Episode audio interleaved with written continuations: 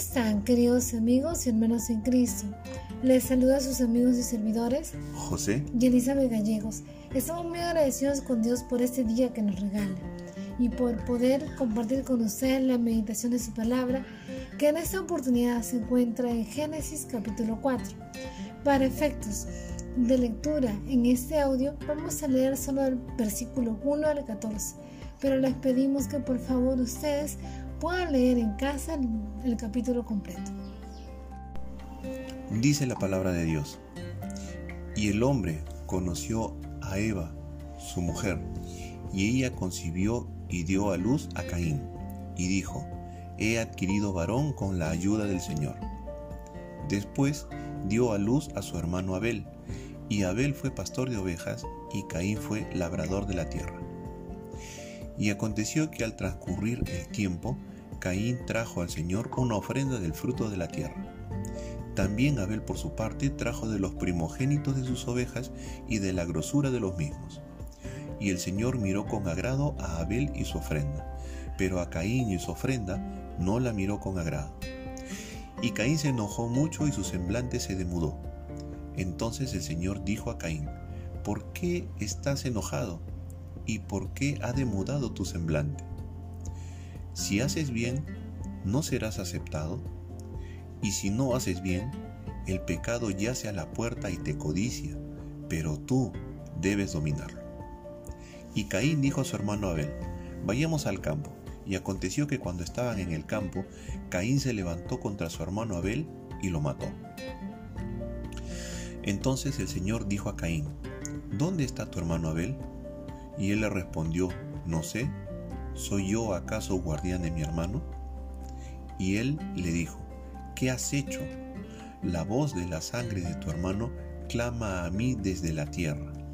Ahora pues, maldito eres de la tierra, que ha abierto su boca para recibir de tu mano la sangre de tu hermano. Cuando cultives el suelo, no te dará más su vigor, vagabundo y errante serás en la tierra. Y Caín dijo al Señor, mi castigo es demasiado grande para soportarlo. He aquí, me has arrojado hoy de la faz de la tierra y de tu presencia me esconderé, y seré vagabundo y errante en la tierra, y sucederá que cualquiera que me halle me matará. Gracias le damos a Dios por este pasaje tan lindo que vemos en Génesis, donde nos muestra la progresión de la civilización y también nos ilustra el progreso del alejamiento del hombre de Dios. A pesar de que el hombre ya no vive en el jardín, sus responsabilidades ante Dios y ante el prójimo permanecen inalterables.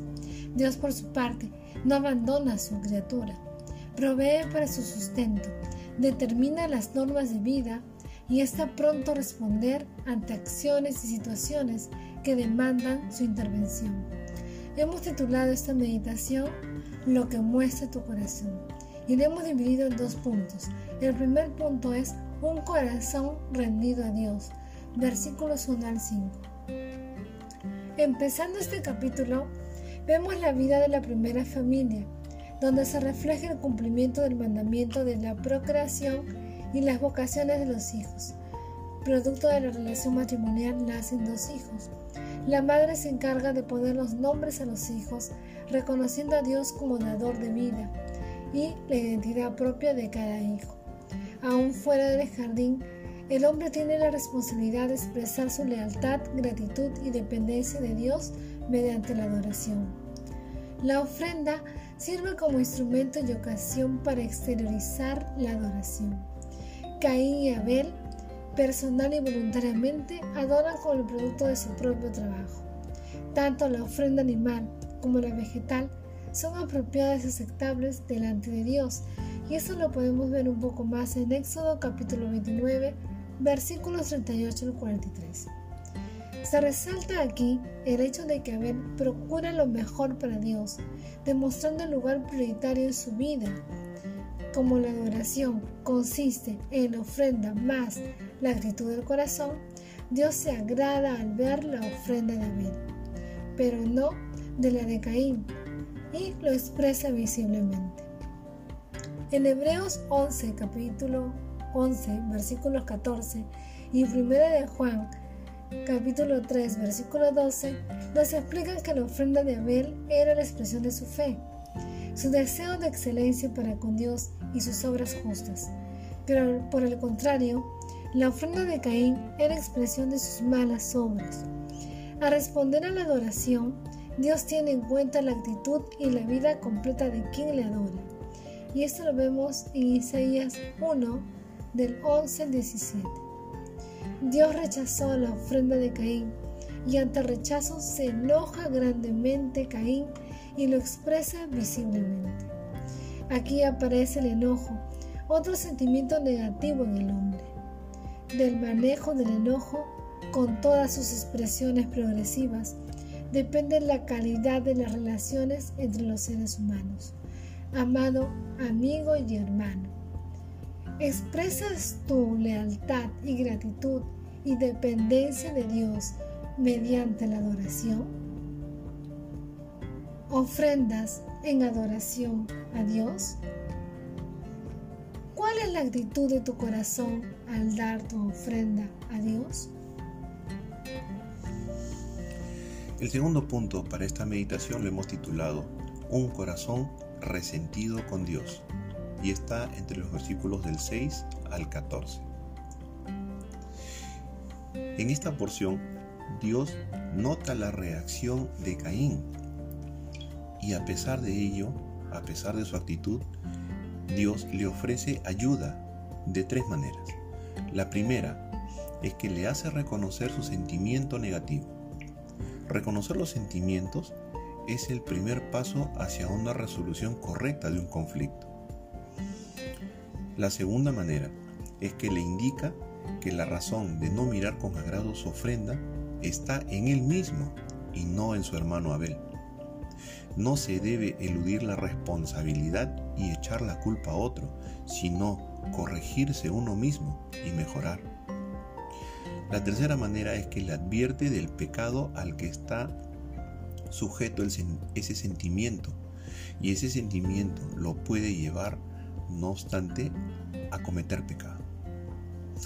Caín es responsable y capaz de dominar la situación y resolverla correctamente. El Señor Jesús en el Nuevo Testamento elabora un tópico acerca de este tema en Mateo capítulo 5 versículos 21 al 26. Y aquí declara que la reconciliación con el hermano, en este pasaje de Mateo se llama prójimo, es la solución correcta al enojo. Caín, sin hacer caso a Dios, descarga su resentimiento matando a Abel su hermano. Este es el primer crimen registrado en la Biblia. Fue una acción calculada fríamente y con engaño. Dios confronta aquí nuevamente a Caín, quien intenta eludir toda responsabilidad. Aunque Abel está muerto, su vida no está extinguida. Su sangre, expresión de vida en el pensar bíblico, clama a Dios, porque Dios es el Señor de la vida.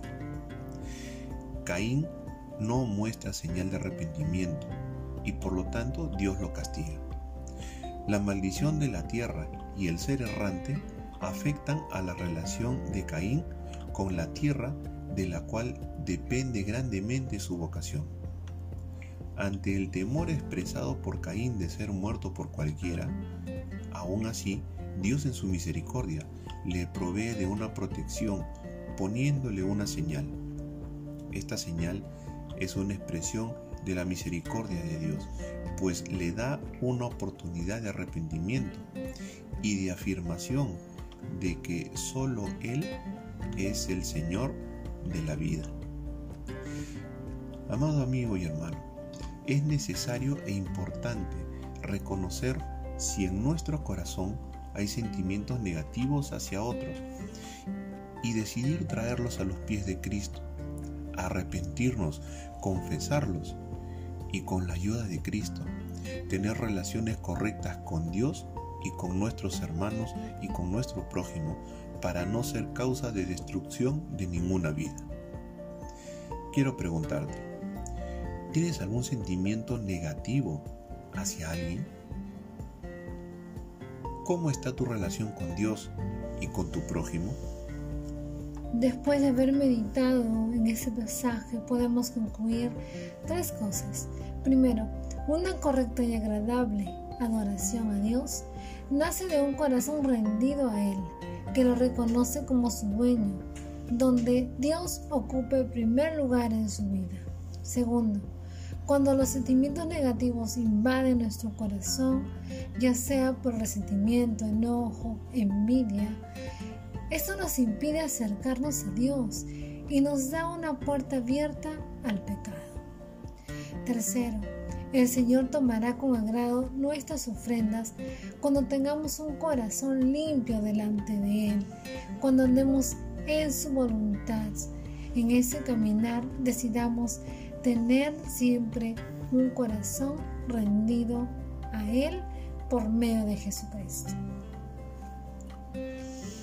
Damos gracias al Señor por su palabra el día de hoy, nutritiva y alentadora palabra de Dios.